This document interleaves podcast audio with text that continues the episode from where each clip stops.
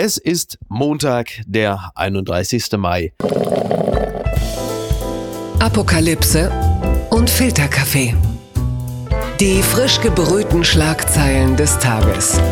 Mit Mickey Beisenherz. Einen wunderschönen Montagmorgen und herzlich willkommen zu Apokalypse und Filterkaffee, das News Omelette. Und auch heute blicken wir ein bisschen auf die Schlagzeilen und Meldungen des Tages. Was ist wichtig? Was ist von Gesprächswert?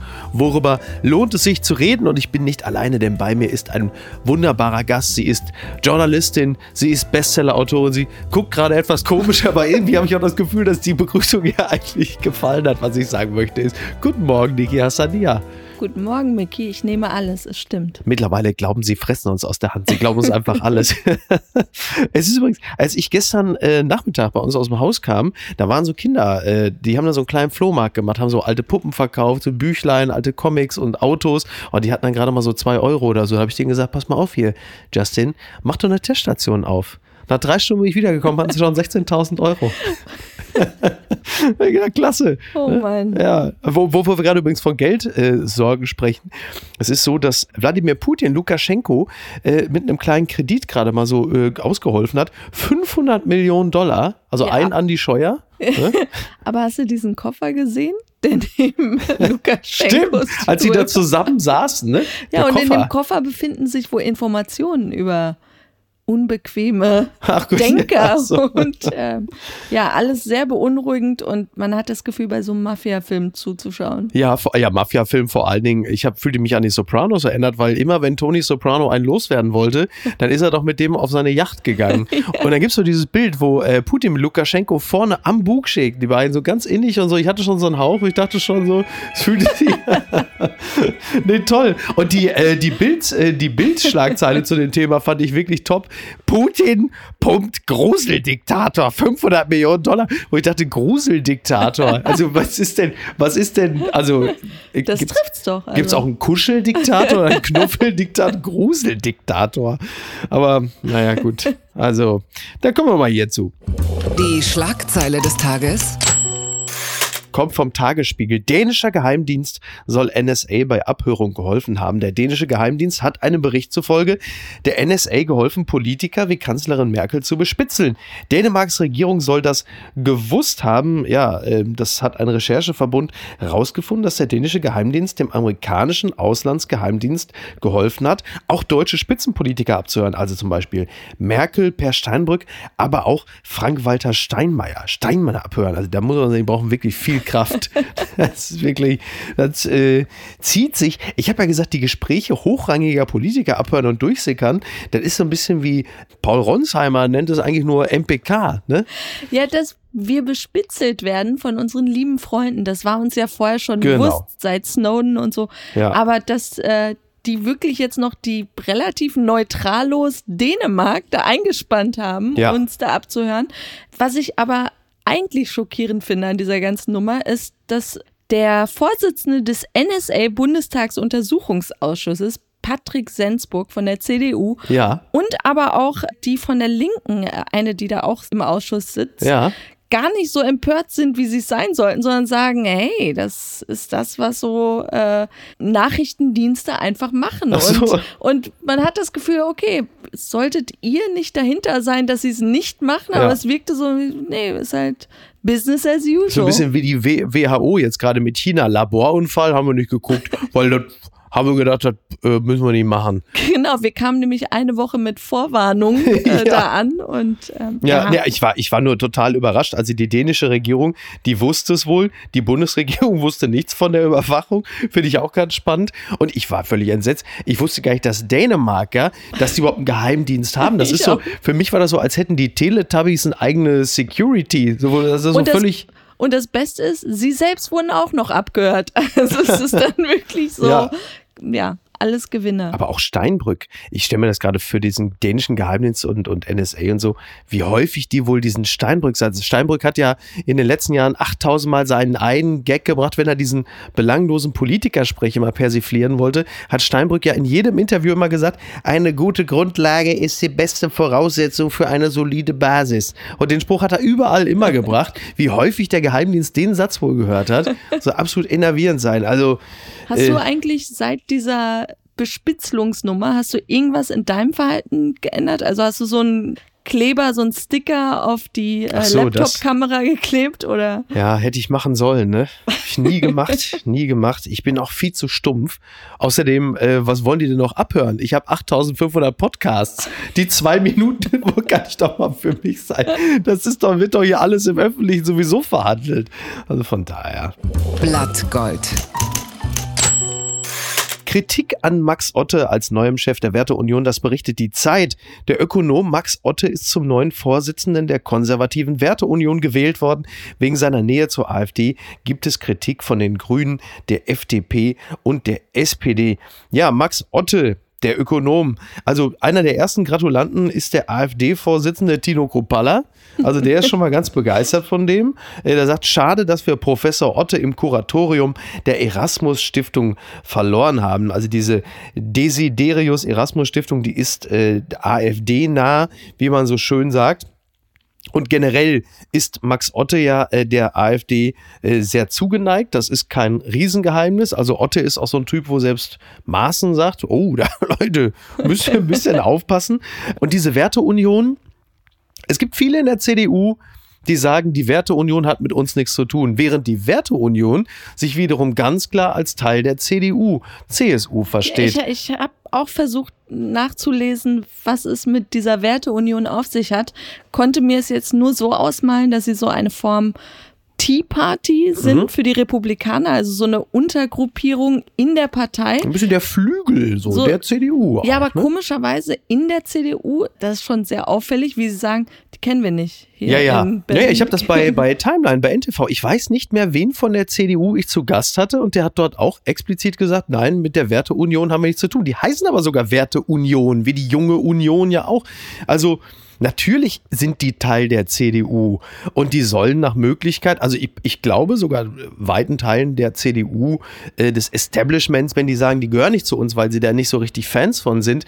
Aber faktisch ist das natürlich so, dass sie so ein bisschen das S der Union sind. Äh, ich nenne sie ja liebevoll auch so Theaterabo-Pegida. So, das ist so, das sind ja die, die sich halt für die AfD noch ein bisschen zu fein sind. Und mit Max Otte ist jetzt wirklich endgültig die Situation da, dass man so langsam rübermorft zur AfD. Ja, vor allem mit seinem Tweet damals zum Fall Lübcke. Genau, ja. Wo er ja, äh, was hatte er geschrieben? Ich zitiere mal, Medien hetzen schon jetzt gegen die rechte Szene, was immer das ist, Hashtag Rechtsextremismus, mhm. als wäre das irgendwie so ein Märchen, was nicht existiert. Genau. Und das ist echt. Ja, ja, bitter. Otte. Also Otte, ich habe übrigens mal geguckt, ich wollte mir den nochmal angucken, habe dann festgestellt, dass der mich bei Twitter blockiert hat. weil ich dachte, ach, ah, okay. Weil ich habe nur ein Foto gesehen, wo er unter anderem zum Beispiel auch neben, also in Best in Eintracht vereint, mit Heiko Schrang steht. Das ist ein rechter Blogger, auch so ein bisschen auf dem Querdenker-Gleis unterwegs. Also das ist jetzt schon, selbst wo Werteunions-Fans äh, so sagen, oh, da weiß ich jetzt auch nicht so jetzt genau. Aber, jetzt aber die wichtigste Frage was macht Laschet? Ja, Laschet macht natürlich dasselbe, was er immer macht. Er lächelt gequält. Dann wird er, wie du das ja schon äh, angedeutet hast, irgendwann wieder in sein Wutkissen beißen nachts. Aber du kannst fest davon ausgehen, dass da jetzt auch immer mehr Namen um die Ecke kommen, die ihm natürlich bei dem nächsten Interview dann aufs Brot geschmiert werden. Dann hast du, also Merz ist natürlich von allen mit Abstand der harmloseste. Der ist ja nun wirklich einfach nur full-blown konservativer, irgendwo in den 90ern stehen geblieben, wenn man es wohlwollend betrachtet. Aber dann hast du halt eben Maßen. Jetzt kommt noch Otte um die Ecke. Bin ähm, echt gespannt, ob diese Rechnung aufgeht am 6. Juni. Ähm, bei der Wahl, da bin ich einfach gespannt, ob dieses auf rechte Leute setzen, ja. einen Sieg bringt. Ja, das ist ja, wie gesagt, also man kann es positiv betrachten und sagen, Laschet stellt die CDU breit auf. Du hast dann, also ich mal klar, ne, Otte ist jetzt auch nicht irgendwie jemand, wo Laschet gesagt hat, den hole ich jetzt zu meinen X-Men dazu. Aber er ist jetzt halt nun mal da, aber März und so. Ne? Du hast dann halt so den konservativen, den rechteren Teil links, dann hast du noch Serap Kühler und so. Der stellt sich breit auf. Die Frage ist halt nur, wie breitbeinig kannst du da stehen, ohne dir halt eben den Adduktorenabriss zu holen. Und das werden wir dann unter anderem anderem dann auch am, klar, am 6. Juni äh, ist natürlich schon mal so der erste, wie sagt man so schön, Lackmustest. Ne? Mhm. Naja, wir werden das hier äh, sehr intensiv verfolgen. Bitte empören Sie sich jetzt.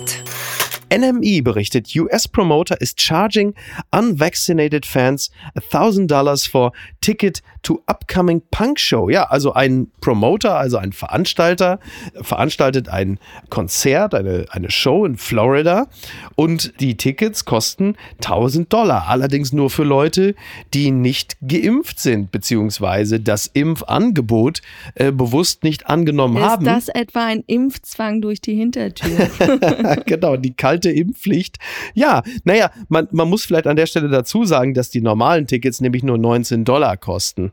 So, also haben die Fans grundsätzlich die Freiheit, sich zu entscheiden, ob sie kommen möchten, auch äh, unvacciniert, aber halt eben für 1000 Dollar das Ticket. Das ist dann so. auf jeden Fall ein Anreiz, sich doch impfen zu lassen. Ja, also, ja, ja, klar. Und billiger als jetzt so ein Lotterie.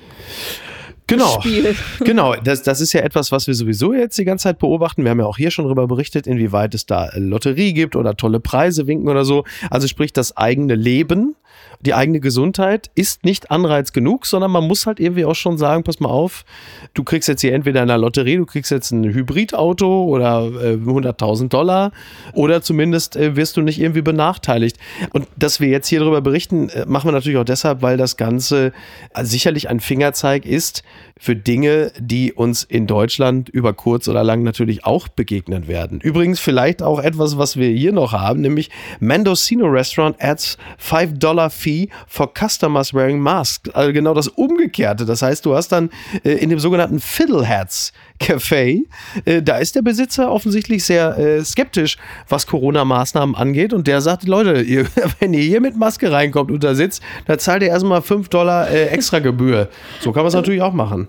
Ja, und da merkst du aber auch, wie politisch das Ganze ist. Maske tragen oder nicht tragen. Ja. Ähm, das finde ich in den USA vor allem interessant. Und ich kann mir echt vorstellen, dass es sich aufteilt in Küstenregionen, wobei das jetzt in der Bay Area ist mit den 5-Dollar-Strafe für Maske tragen. Aber ja, es wird noch interessant. Ja, ja, klar. Also dieser Graben zieht sich äh, quer durch die Gesellschaft und ähm, sicherlich sind das Diskussionen, die wir hier bei uns auch haben werden. Die gute Tat des Tages.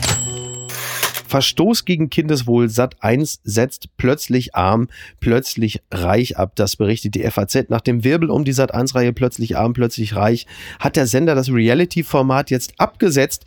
Die Sendung sei mit sofortiger Wirkung beendet, teilte Sat 1 am Samstag auf Twitter mit und räumte ein, dass bei einer Folge der Reihe, Zitat, Fehler passiert sein. Ja, also aufgebracht hat das Ganze ja äh, Icke Hüftgold, aka Matthias Distel, der in einem längeren Statement via Instagram war es, glaube ich, zu erkennen gegeben hat, dass er Teil dieser Sendung plötzlich arm, plötzlich reich sein sollte. Ist so ein bisschen wie Frauentausch, ne? Man tauscht im Grunde genommen die Haushalte. Nur aber als ganze Familie. Als ganze ja. Familie. Und er kam dann offensichtlich in eine Familie, von der er nicht wusste, wie dramatisch es dort aussieht. Also man konnte relativ schnell oder er konnte relativ schnell erkennen, dass die Kinder schweren Missbrauch bereits hinter sich hatten, dass die komplette Familie eigentlich in Therapie ist und schwerste Verhaltensstörungen an den Tag legt. So. Ja, inklusive irgendwie mit dem Kopf gegen die Wand. Genau, äh, und Einkoten und was nicht alles. Also wirklich das volle Programm und das hat er öffentlich gemacht, weil die Produktionsfirma Imago Ruhr TV offensichtlich auf seine Hinweise nicht entsprechend reagiert hat, dann sah er sich in der Situation zusammen, pass mal auf, ich gehe jetzt damit an die Öffentlichkeit. Und deren Statement wirkte dann aber auch wirklich interessant, eher so Richtung, ja, wir hatten das eigentlich intern schon alles besprochen und du, du hast irgendwie rausgelesen, dass sie sagen wollten, wir sind eher sauer, dass mhm. er das öffentlich macht. Meinst du jetzt das Statement von Imago TV oder Sat 1? Uh, Weil Sat 1 hat ein öffentliches Statement abgegeben und da, da komme ich gleich drauf, weil Sat 1 gab ein Statement ab. Am Anfang haben sie gesagt, wir haben in den vergangenen Tagen den letzten Dreh aufgearbeitet. Dann sagen sie, ja, Mensch, wir müssen das uns verbessern. Wir werden unsere Abläufe verbessern, damit so etwas nicht wieder passiert. Sie waren im Grunde genommen schon durch die Tür. Und wie Columbo drehen sie sich plötzlich nochmal um und sagen, oh, halt, Moment, wir wollen es doch noch richtig in die Scheiße reiten mit unserem öffentlichen Statement. Wir bedauern zudem, dass Icke Hüftgold mit seinen Äußerungen die Familie ungefragt in die Öffentlichkeit gebracht hat. Wir hatten uns mit ihm um den gemeinsamen Drehabbruch herum gemeinsam darauf verständigt, insbesondere die Kinder zu schützen. Dazu gehört auch Privates privat zu lassen, bla bla bla bla. Wo du sagst, äh, Leute, ja, ja, die. wird da jetzt, also in, in, dem Falle der Botschafter, der Verkündiger der Botschaft wird jetzt hier gerade, also vor allen Dingen auch, wir wollten das privat lassen, wo du sagst, aber entschuldigt bitte ganz kurz, wart nicht ihr diejenigen, die diese Familie und ihre Dysfunktionalität an die Öffentlichkeit zerren wolltet im Rahmen einer Doku? Ich habe da auch nur rausgelesen, Snitches get Stitches. so, die sind Verdammte Snitch, er hat gesungen, die Sau.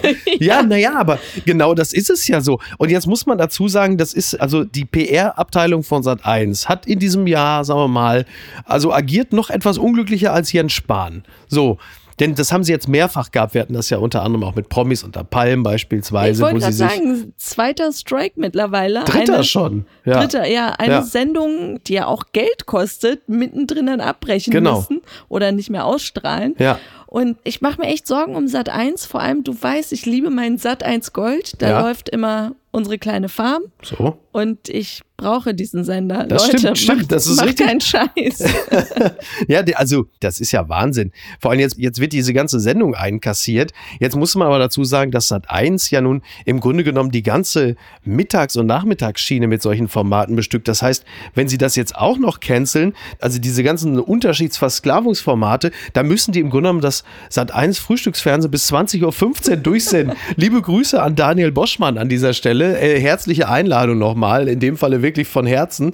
Das ist irre. Und diese PR-Abteilung von Sat1, dieses Social Media Team, da kannst du auch gleich Rudy Giuliani anstellen, um dich rauszupauken. Das ist wirklich unglaublich. Ich glaube, die PR-Abteilung von Sat1 könnte mit zwei Tweets sogar den Dalai Lama canceln. Das ist wirklich unglaublich. Also, wenn du solche Formate einer kritischen Prüfung unterziehst, dann bleibt einfach nicht mehr viel übrig. Und zwar nicht nur plötzlich arm, plötzlich reich. Und das muss man auch sagen, gerade im Rahmen von Sat1 dass die beiden moralischen und intellektuellen Speerspitzen in diesem Jahr Icke Hüftgold und Willi Herren gewesen sind, das sagt über dieses Jahr auch eine ganze Menge aus. Das gibt's doch gar nicht.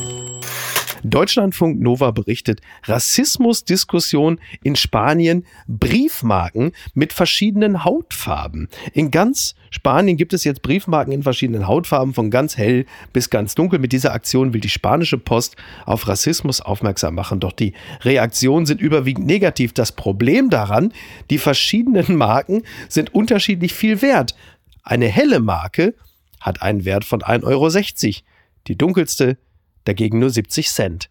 Man denkt, oh. Leute, bitte, ey, ne, da hast du die braune Mauritius, aber das ist doch, also so, wie sagst du mal, kurz vom Ziel noch in die Hose geschissen, weil ja. wie nennst du es liebevoll? Und ich, ich habe auch echt versucht, mal so des Teufels Anwalt zu spielen. Ja. Und dachte mir, in den USA hast du Abraham Lincoln auf dem Penny. Und weil die natürlich viel mehr im Umlauf ist, mhm. als jetzt höhere ähm, Summen. Ja. Und da dachte ich mir, vielleicht hast du dann die dunkleren Briefmarken eher mhm. im, im, Umlauf ja. als jetzt die teureren hellen. Aber trotzdem ist es, und die ganze Nummer ist ja einfach nur so Bullshit-Symbolik. Genau. Also von Anfang an eigentlich beschissen. Ja, von Briefmarken wird unsere Welt höchstwahrscheinlich nicht besser. ja. Und dann denkst du dir, lass es doch sein. Oder eben dann wirklich andersrum, dass die dunkleren höher Na, Die spanische sind. Post sagt ja, sie, äh, klar, die sagen, sie haben es ganz bewusst so gemacht. Die spanische Post schreibt bei Twitter, dass sie Briefmarken auf die Realität von farbigen Minderheiten aufmerksam machen sollen. Ah, so, immer ja. schlimmer, es wird immer. Ja, ja naja. Ja. Abbruch, Abbruch. ich erwarte jetzt schnell eine Reaktion vom Sat1 PR-Team. Ja. Das gibt's doch gar nicht. Die Rheinische Post berichtet, Journalistin testet Swingerclub und lässt Zuhörer mithorchen. Kopenhagen. Klassischer Journalismus ist das wohl nicht eher ein Extrembeispiel für eine Erlebnisreportage. Eine dänische Reporterin hat in einem Swingerclub selbst Sex und lässt ihre Hörer mitlauschen. Selbstbewusst verteidigt die Journalistin ihre Entscheidung. Ja, es ist so, dass diese äh, Luise Fischer heißt sie, äh, sogar ihren Sexpartner während des Geschlechtsverkehrs befragt. Also in Dänemark äh, sorgt das durchaus für Aufsehen und hat eine Debatte über die Grenzen des Journalismus angeschoben. Sie haben schon gesagt, Gespräche zwischen Sexhungrigen in fragwürdiger Atmosphäre oder kurz gemischtes Hack. Liebe Grüße an dieser Stelle, auch übrigens an Andreas Loff in seinem Tonmobil. Das ist ja nur wirklich der rollende Swinger Club, das weiß jeder. Ja, also sind Hashtag, wir jetzt pikiert? Sind wir jetzt äh, Hashtag? Ha Hashtag Jenke. So. er ist doch in Deutschland bekannt für die Experimente und man dachte ja damals schon mit seinem Drogenexperiment, wo ja. er selbst Drogen getestet Stimmt. hat, was ich eigentlich ganz cool fand. Jenke, der äh, Knatter-Podcast. ja, nein, aber das ist, viele sagen natürlich jetzt eine Grenze überschritten, aber dann denke ich mir, wir haben 2021, ja. mich schockiert nichts mehr und ja ich finde auch ganz cool, dass ihr Radiosender dahinter steht und nicht wie alle sofort, wenn auf Twitter und sonst wo Empörung herrscht, äh, das zurückziehen oder irgendwelche Entschuldigungsstatements ja. tweeten. Zurückziehen in dem Zusammenhang natürlich auch eine schöne Formulierung. Aber das, ähm, es ist ja auch albern. Also es gibt ja so viele Sex-Podcasts. Also im Grunde genommen wird ja der Sex äh, fast bis zur äh, direkten Ausübung ja sowieso schon an uns rangetragen. Also Sex-Podcasts sind ja wahnsinnig erfolgreich. Wenn da ein bisschen Ficky-Ficky dabei ist, ist das Ding im Grunde genommen immer auf eins bei Spotify. Und ich sehe das jetzt auch undramatisch. Also warum soll man das nicht machen? Ich könnte mich ehrlicherweise, ich kann ja noch nicht mal pinkeln, wenn einer zuguckt. Aber schon gesagt, wenn die denen jetzt etwas tapen, wo eine Frau stöhnt, vielleicht war es wieder der Geheimdienst, der Merkel abgehört hat, wenn sie völlig entkräftet wieder die neuen Ideen von Peter Altmaier gehört hat. Also ähm, ja, du. Äh, äh, liebe Grüße, gute Reise. Sowas kann man sich nicht ausdenken. The Independent meldet Monkey steal coronavirus blood samples after attacking lab assistant. Ja, Planet der Affen 4. Jetzt wird schmutzig. So, der klaut also Affen, klauen einfach äh, so einem Labormitarbeiter, die überfallen den und klauen den Blutproben. Finde ich eigentlich auch ganz schön, oder? Ich habe dir gesagt, Planet der Affen. Ja. Es passiert gerade. Ja. Sie übernehmen die Weltherrschaft. Affen mit Blutproben, habe schon gesagt, wenn die McFit-Kernklientel wieder zu ihrem Epo-Arzt hinhechtet. also, ja, du, äh, ich gehe fest davon aus, äh, noch am Ende dieses Tages haben die Affen hier in Deutschland ein eigenes Testzentrum aufgemacht. also, warum nicht? Ne? Das, das wären die einzigen, die gerade nicht ab abkassieren. Aber es ist wirklich, also, sie sind aber auch einfach schlaue Biester, ne? Das sind sie. Ja, gerade wie diese Paviane auch in so Serengeti-Parks und, und bei Safaris, dann legt sich doch einer von diesen, also gerade Paviane sind ja auch richtige Arschlöcher, das muss man einfach sagen. Und dann legen die sich ja, legt sich ja einer auf die Straße und tut so, als sei er verletzt und wartet darauf, dass dann der Fahrer oder der Beifahrer rauskommt und guckt, wie es ihm geht. Und dann kommen die aber von links und rechts und überfallen die Leute, die in diesem Jeep sitzen. Man muss sie lieben. Ich ja. finde auch großartig die Idee einiger Menschen Schimpansen als Haustiere zu behalten. Oh Gott, ja. Und dann kommen sie in die Pubertät und reißen dir das Gesicht ab. Das ist richtig. So, denkst du, huch, wie ist das denn passiert? Und was schreibt eigentlich die Bild? Ja, wie gesagt, den Gruseldiktator, den hatten wir ja schon. Gruseldiktator. Post von Wagner, er schreibt heute äh, über Thomas Tuchel. Ich finde es ein bisschen langweilig, aber das wäre auch das erste Mal, dass man über Thomas Tuchel etwas Aufregendes schreibt. Deswegen heute vielleicht mal ein Wagner Classic. Und zwar geschrieben 2014 nachdem Kevin Großkreuz nach dem verlorenen DFB-Pokalfinale mit Dortmund gegen den FC Bayern in die Lobby eines Hotels gepinkelt hat und mit einem, ich glaube auch noch mit, hat noch jemand beschimpft. Ich glaube, da hat er auch den Döner geworfen. Naja, Franz Josef Wagner, 2014, kurz vor der WM, über den Nationalspieler Kevin Großkreuz. Lieber Kevin Großkreuz, gemessen an den Milliarden der Evolution sind wir doch nicht lange Zweifüßler bzw. Toilettenbenutzer.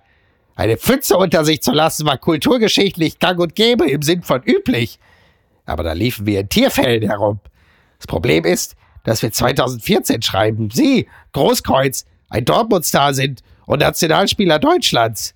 Das Problem ist, dass Sie als Nationalspieler nicht einfach Ihren Hahnstrahl auf den Boden einer Hotellobby richten können. Keine Ahnung, warum er in eine Hotellobby pisste. Er selbst sagt, dass er absolut besoffen war.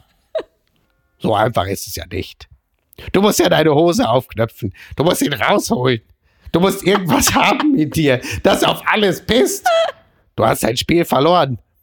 Und jetzt pisst du auf alles. Sollen wir so einen mit zur WM nach Brasilien nehmen? Ich denke ja. Wir brauchen einen Urmenschen. Ein Mann mit Fellen um seinen Körper. Ein Urmann. Herzlichst, Ihr Franz Josef Wagner.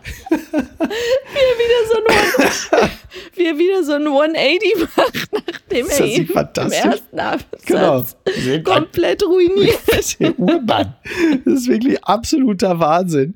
Hast du übrigens meinen Huster gerade gehört? Also der war authentisch und der ist sehr, sehr wichtig, weil das möchte ich an dieser Stelle auch noch kurz sagen wir kriegen jetzt mittlerweile, also wir kriegen ja, also wirklich allen nochmal ganz lieben Dank für die tolle Bewertung. Äh, und uns ist das sehr, sehr wichtig. Wir werden ja ungern negativ bewertet, nur weil mal ein Thema hier es vielleicht weh, Leute, nicht nach dem Geschmack weh. der Leute war. Man kriegt ja sofort einen Stern, wenn man irgendwie über den ESC negativ will. So, und das ist ja das Beste. Jetzt wird sogar schon meine Corona-Erkrankung bewertet. Das ist das Allerbeste. I give you one star. You, so, jetzt hier, Bewertung. Zitat, Corona-Genesung, in Anführungszeichen.